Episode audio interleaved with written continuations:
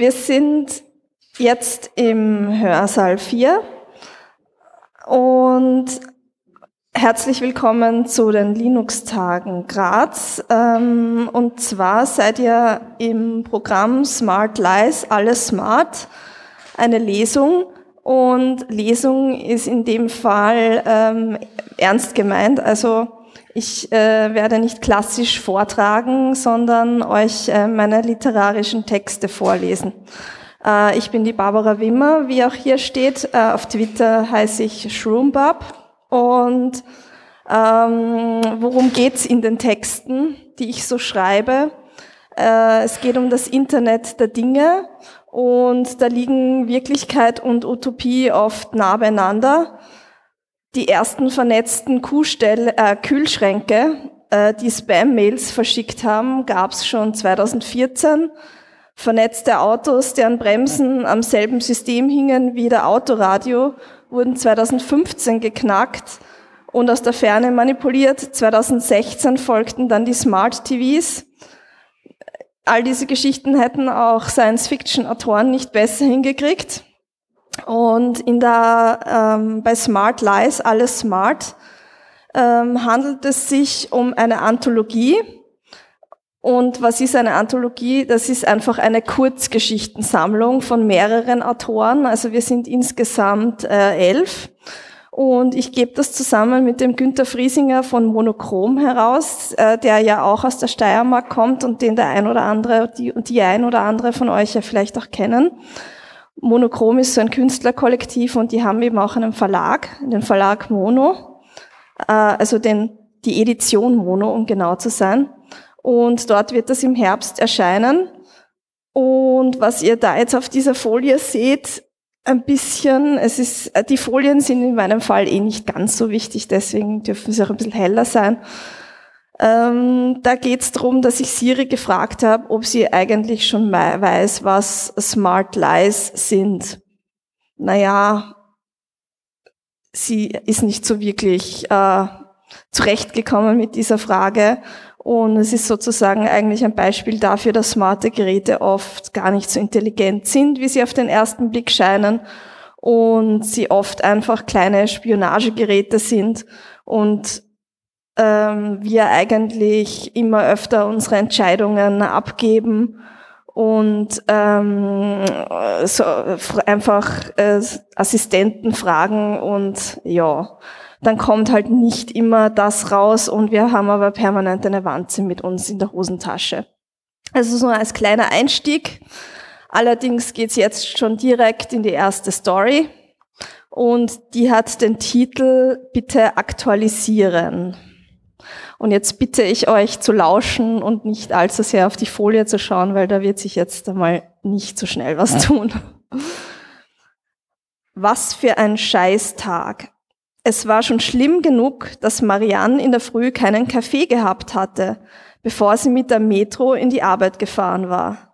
Die Kaffeemaschine hatte ausgerechnet dann eine neue Firmware installieren müssen, als sie ihr schwarzes Gold per App runterlassen wollte.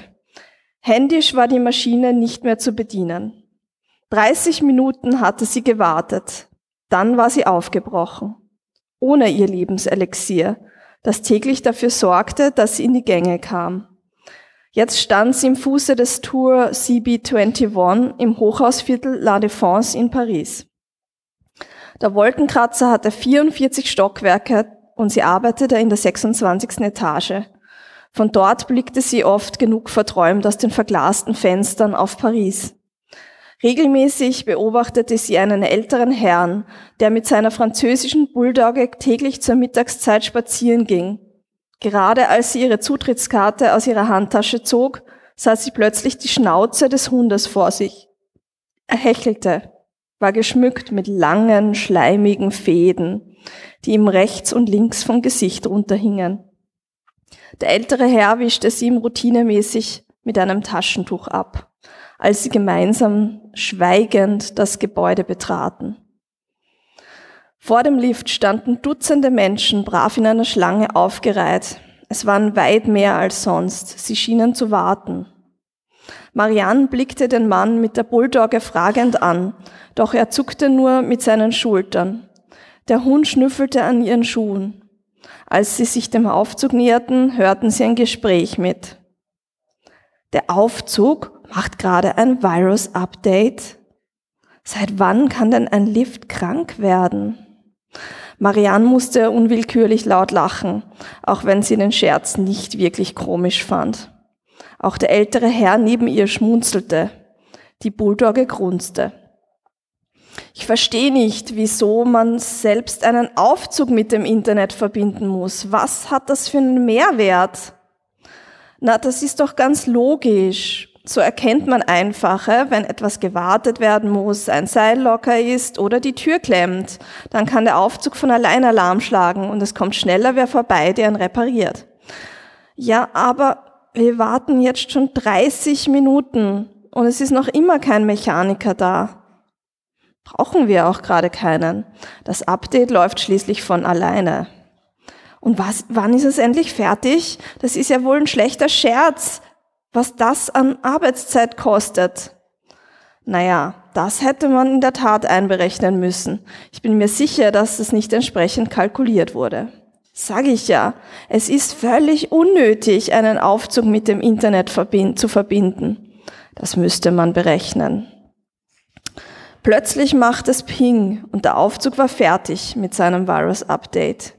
Die Tür ging auf, es drängten sich die ersten 20 Leute in die Kabine hinein. Marianne schaffte es erst bei der dritten Fahrt, einen Platz im Liftkorb zu ergattern, der an die Grenzen seiner Zulassung stieß, weil er so voll war. Marianne spürte den Aktenkoffer eines Geschäftsmannes an ihrem Hintern. Vor ihrem Gesicht türmte sich ein unrasierter Kerl, der heute offenbar kein Dio verwendet hatte. Sie wünschte, es wäre genug Platz, um sich wegzudrehen. Der Lift blieb in jedem Stockwerk stehen und es dauerte 15 Minuten, bis Marianne endlich im Büro angekommen war. Viele waren noch nicht da. Offenbar hatte der Aufzug nicht nur ihr einen Strich durch die Rechnung gemacht. Nachdem Marianne ihren Rechner eingeschaltet hatte, ging sie in die Gemeinschaftsküche, um sich dort ein Wasser aus der Maschine zu sprudeln. Sie mochte kein stilles Wasser und, lang, äh, und nach der langen Warterei hatte sie Durst. Doch als sie auf den Knopf drückte, blinkte der Bildschirm auf und es stand, bitte warten. Soda Machine aktualisiert. Das kann jetzt nicht wahr sein, dachte Marianne. War heute Tag der Updates, Tag der Aktualisierungen, der Tag, an dem sich alle vernetzten Dinge gegen sie verschworen hatten? Statt zu warten, bis die Maschine fertig war, gab sie sich mit einem Glas Leitungswasser zufrieden.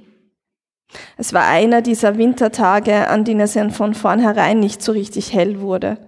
Die Wolken verdeckten die Sonne, es hingen graue Nebelschwarten über dem Viertel.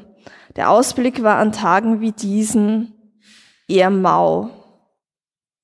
Trotz der Nebelfetzen erkannte sie den älteren Herrn mit der Bulldogge, die beim Baum standen. Sie musste lächeln, als sie an ihr Gespräch von heute Morgen dachte. Sie war verblüfft gewesen, als sie zum ersten Mal die tiefe, sympathische Stimme des Mannes gehört hatte. Auch das Grunzen von David, wie er seinen Hund genannt hatte, war ihr im Ohr geblieben. Sie beobachtete die beiden, bis sich die grau-weiße Nebelhülle endgültig aus dem Blickfeld verschwinden ließ. Marianne seufzte einmal tief. Dann wandte sie sich wieder ihrer Tabellenkalkulation zu. Erst jetzt fiel ihr auf, dass es ziemlich finster im Raum war. Sie gähnte. Ihr fehlte der Push des morgendlichen Kaffees. Früher wäre sie jetzt aufgestanden und hätte das Licht aufgedreht, hätte sich dabei noch ein bisschen bewegt. Doch im hochmodernen Tour CB21 hatte man selbst die Lichtanlage vernetzt. Jetzt konnte sie das Licht mit der Büro-App aufdrehen, ohne dass sie aus dem Sessel aufstehen musste. Doch als sie die App startete, kam zurück, Update läuft. Marianne fluchte. Sie schlug mit der Faust auf den Tisch. Exakt eine halbe Stunde später ließ sich das Licht erst einschalten nachdem die App mit ihrer Aktualisierung fertig war. Als es endlich hell war im Raum, begannen ein paar ihrer Kollegen zu klatschen. Bravo, bravo, ein Hoch auf die Technik. Endlich können wir das Licht wieder einschalten. Die meisten nahmen den Vorfall mit Humor. Einige wenige konnten ihn jedoch nur mit Ironie verarbeiten.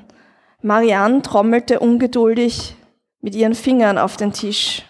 Vor ihr lag ein Patzen Arbeit und jede Irritation warf sie in ihren Plan Soll zurück.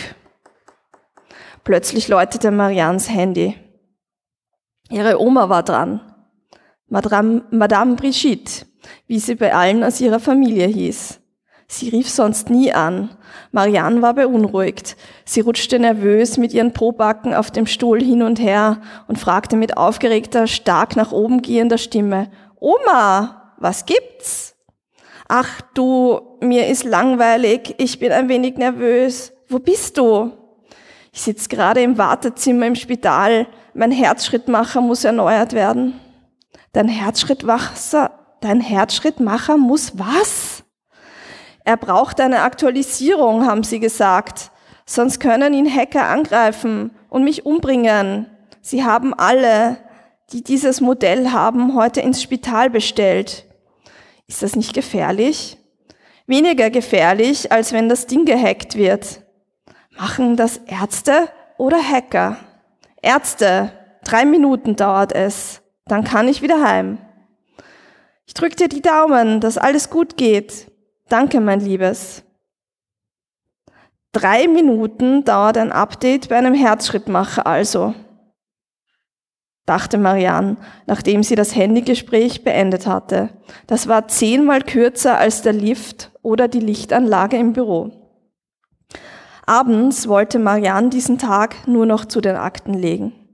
Ihre To-Do-Liste war nicht einmal ansatzweise abgearbeitet. Ihr Chef hatte an ihr herumgenörgelt, ihre Kollegen ihr Outfits kritisiert. Nur die Begegnung mit dem älteren Herrn und seiner Bulldogge waren ein Lichtblick gewesen. Jetzt wollte sich Marianne einfach nur noch entspannen. Sie zog Willi aus der Schublade und schaltete ihn per App ein. Die sanften Vibrationen waren recht angenehm zum Start. Sie atmete tief durch, wurde ein wenig lockerer und stöhnte leise. Ja, das tut gut. Doch es war nicht genug. Mehr. Marianne brauchte mehr. Schneller, fester, flüsterte sie. Sie suchte nach dem passenden Programm. Doch statt des Power-Modus bekam sie folgende Meldung. Software-Update wird installiert. Bitte schalten Sie das Gerät während des Downloads nicht aus. Frustriert warf sie Wille ins Eck, wo er weiter im selben sanften Rhythmus vor sich hin vibrierte. Was für ein scheiß Tag. Das war der erste Text und den habe ich jetzt einmal zur Gänze, gelesen.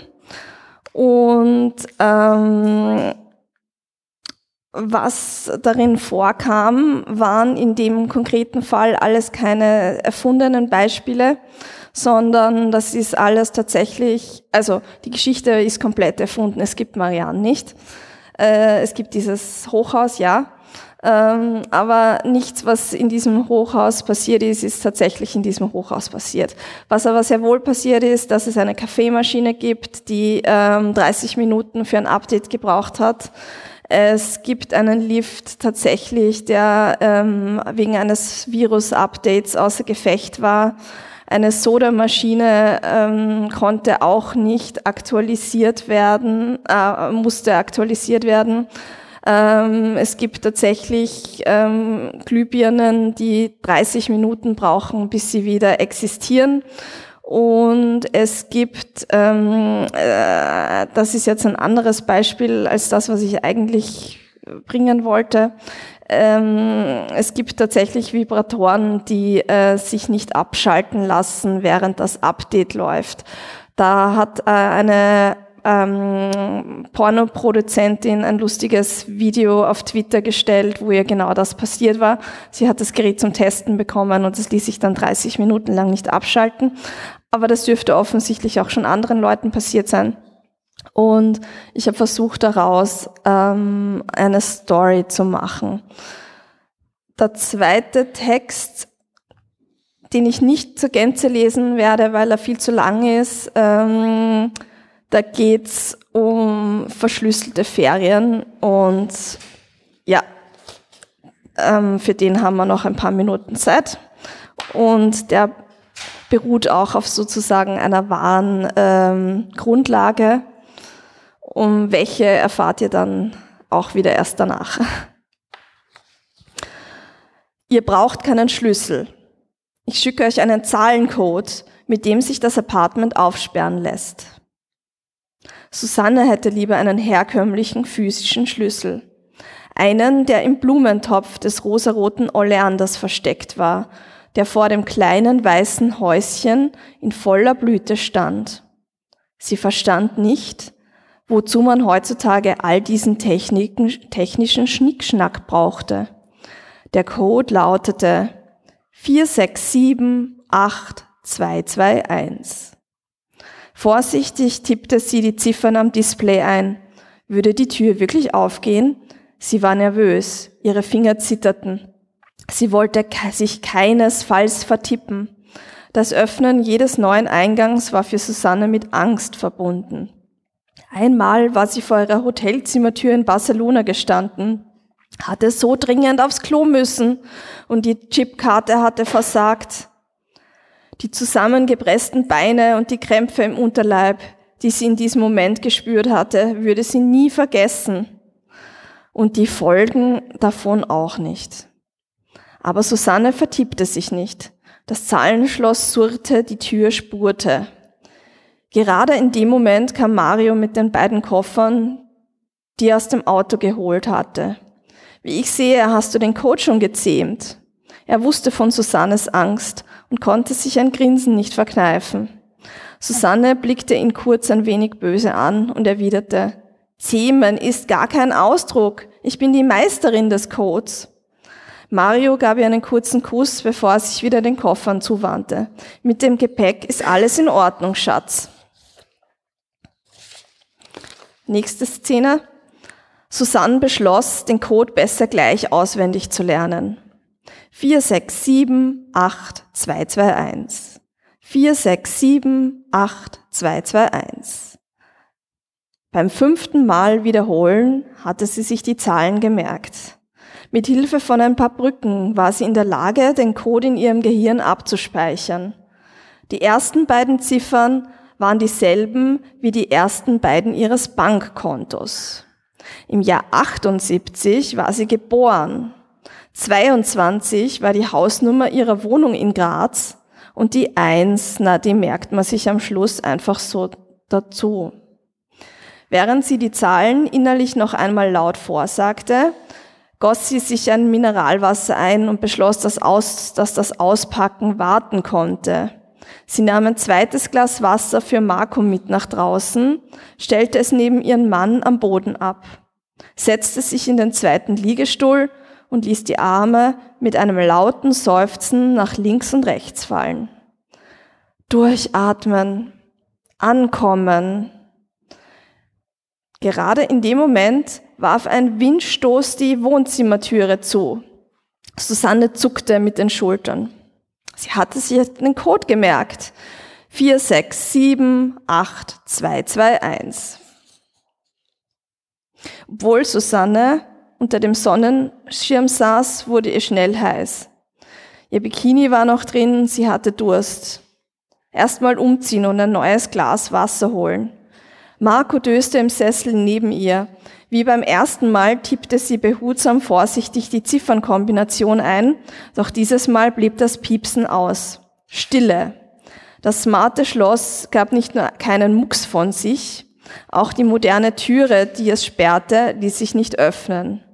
Zuerst dachte Susanne, sie hätte sich vertippt, obwohl sie so genau aufgepasst hatte. Sie probierte es nochmal, in aller Ruhe. 4, 6, 7, 8, 2, 2, 1. Wieder nichts. Jetzt rief sie ihren schlafenden Mann zu Hilfe. Du, Marco, wach auf, wach auf, die Tür geht nicht auf. Was? Marco gähnte. Ich dachte, du weißt den Code schon. Hab ich auch, weiß ich. Ich kann ihn jetzt zweimal, Zweimal habe ich ihn eingegeben, aber es tut sich nichts. Und du hast sicher keinen Zahlendreher drin? Ganz sicher nicht. Na, dann lass mich mal machen. Marco stand aus seinem Liegestuhl auf. Aus Susannes Sicht tat er das viel zu langsam und tippte den Code ein. 467821. Wieder nichts. Hm.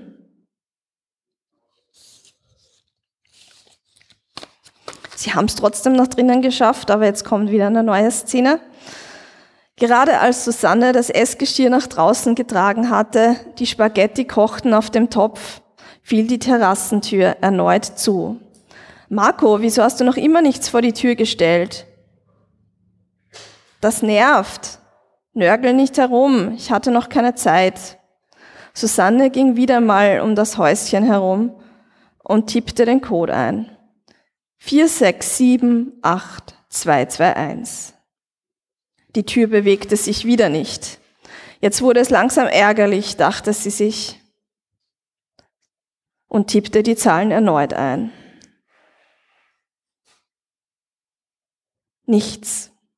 Marco, das Schloss geht schon wieder nicht auf. Ach, du hast dich sicher vertippt. Marco fand es nicht mal wert, sich aus dem Schliegestuhl zu heben, zu erheben und nachsehen zu kommen. Dieses Mal konnten sie das Problem nicht lösen. Marco hatte die Nummer ihres Airbnb-Hosts in seinem Handy eingespeichert. Es läutete zweimal, bevor der Kroate abhob. Merkwürdig, mich haben gerade fünf weitere Gäste mit demselben Problem angerufen. Keiner kann mehr in sein Apartment rein, ich verstehe das nicht.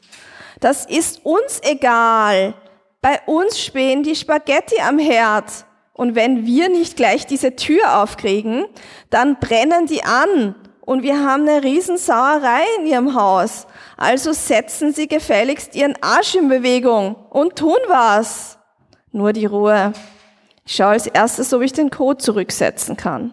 Melde mich gleich wieder. Marco legte wütend den Hörer auf. Diese Codesache, die nervte jetzt nicht nur seine Frau, sondern auch ihn. Doch auch er konnte gerade nichts tun, außer warten. Wenige Minuten später ertönte die Melodie von Inspector Gadget. Das war das Handy von Marco. Versucht es mit der 000 000. Susanne tippte ein 000 000. Es funktionierte nicht. Sie steckte den Kopf Richtung Marco, schüttelte den Kopf. Nein, funktioniert nicht. Jetzt tun Sie doch was. Okay, ich komme jetzt selbst vorbei. Das dauert aber eine Stunde. Circa 60 Kilometer wohne ich weg. Muss den ganzen Weg fahren. So lange. Bis dahin haben wir in der Küche eine Katastrophe. Tür eintreten. Melde mich von unterwegs. Susanne war richtig sauer. Sie trat mit der Fuß gegen die Tür. Doch das verursachte nicht mal einen Wackler. So hatte sie sich ihren ersten Tag im Ruheparadies über Meer nicht vorgestellt. Sie war hungrig, durstig, müde, erschöpft und jetzt musste sie Stunden warten, bis eine Lösung ihres Problems in Sicht war. Die Spaghetti, die konnte sie auch vergessen. Sie ging fort zur Terrasse und setzte sich neben Marco, der ruhig in einem Liegestuhl saß. Ihre Wut war spürbar. Gerade in dem Moment senkte sich die Sonne und übrig blieb nichts als ein kitschiger Orangeton. Normalerweise wäre sie jetzt näher an Marco gerutscht, hätte seine Hand genommen und gesagt, schau mal, wie romantisch. Doch danach war ihr ganz und gar nicht. Schöne Scheiße, kommentierte Marco. Susanne, sauer wie sie war, erwiderte nichts. An der Stelle höre ich jetzt auf, die Geschichte zu lesen, weil ähm, erstens mal, wir nähern uns dem Ende und zweitens will ich euch nicht verraten, wie sie ausgeht. Dafür verrate ich euch jetzt, ähm, wie, ähm, was die Begebenheit hinter dieser Geschichte ist. Und zwar seht ihr hier ein ähm, Schloss ähm, der Firma Lockstate und dieses Türschloss SLS-6i ähm, ist tatsächlich im Einsatz in Airbnb Apartments und bei einem automatischen Update, das übers Netz verteilt worden ist, ähm, das eigentlich für ein anderes Schloss bestimmt war, ist dieses Schloss so kaputt gegangen, dass das Problem sich ähm, nicht ähm, aus der Ferne beheben ließ, sondern das ganze Board ausgetauscht werden musste, zum Hersteller geschickt werden musste, damit dieser dann eine neue Firmware installieren konnte. Und das Ganze hat drei Wochen gedauert. Und man darf aber nicht vergessen, dass dieses smarte Schloss hier 549 Dollar kostet. Äh, also auch nicht gerade ein Schnäppchen ist. Auf Amazon habe ich es ähm, um 433 Euro gesehen. Und die einzige Entschädigung, die Lockstate den äh, Kunden angeboten hatte, war, dass sie Lockstate Connect, also die Online-Lösung für ein Jahr gratis nutzen konnten, Wert von 12 Dollar. Nun gut, also das war die wahre Begebenheit hinter der zweiten Kurzgeschichte aus der Anthologie Smart Lies, alles smart. Und ihr seht schon, wo ich hin wollte. Ähm, es ist einfach nicht alles smart. Und ähm, die Vernetzung, die da irgendwie stattfindet, äh, muss man sich halt wirklich fragen, was will man jetzt wirklich vernetzen und so weiter was macht Sinn? Das, was Sinn macht, ähm, sollte man dann vielleicht auch auf Security noch prüfen. Aber das ist wieder ein anderes Thema. Jetzt komme ich noch mal kurz zu meinen Mitautoren, die auch Teil der Anthologie sind. Und zwar sind das Peter Alscher, Franziska Dierl, Nina Dreist, Manfred Huber, Caroline Klima, Markus Leitgeb, Julia, Judith Leopold, Anna Noah, Josef Wukowitz und die Regine Zawodzki, die auch heute hier einen Talk halten wird, und die Claudia Zotzmann-Koch. Und mh, mm, diese Geschichten, die, von denen ihr heute Ausschnitte gehört habt und die von meinen Co-Autorinnen und Autoren, erscheint beim Verlag Monochrom im Herbst. Und das war's auch schon. Danke fürs Zuhören und wir haben noch Zeit für ein, zwei Fragen, falls es die gibt.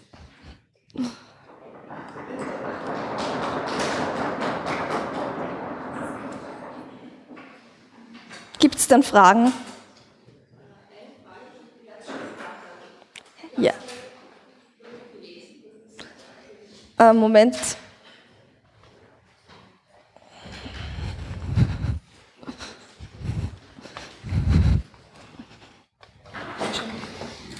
Zwar eine Frage zum Thema Herzschrittmacher. Wir haben mal darüber gelesen, dass es jetzt wirklich äh, Hacker gibt, die in der Lage sind, die Herzschrittmacher zu hacken. Wie weit ist das jetzt wirklich aktuell oder ist das noch Zukunftsmusik? Also dieses Beispiel, was ich genannt habe, äh, mit dem äh, Update für Herzschrittmacher und dass da die Patienten die äh, Klinik bestellt worden sind, das ist auch tatsächlich ein reales Beispiel gewesen. Äh, weil ähm, die können teilweise auch nicht aus der Ferne abgedatet werden. Und ja, also das ist ein wirklich gravierendes Problem, weil es zeigt, dass es dabei auch um Leben und Tod gehen kann. Und ähm, ich kann jetzt nicht sagen, dass Herzschrittmacher per se unsafe sind oder per, per se safe. Ähm, es gibt halt ähm, Politiker aus den USA, die sich die Online-Funktion ihres Herzschrittmachers deaktivieren haben lassen, weil sie Angst vor Angriffen halt hatten. Ähm, äh, es äh, muss jeder, glaube ich, für sich selber entscheiden, was für ein Modell äh, er da zum Einsatz kommen lässt, wenn es einen betrifft. Allerdings ist es schon so, dass ähm, dadurch, dass das an die Öffentlichkeit gelangt ist, wird jetzt meines Wissens nach schon ein bisschen mehr auf die Security geschaut. Es muss aber auf jeden Fall noch, ähm, also es ist gut, wenn mehr Awareness dafür geschaffen wird.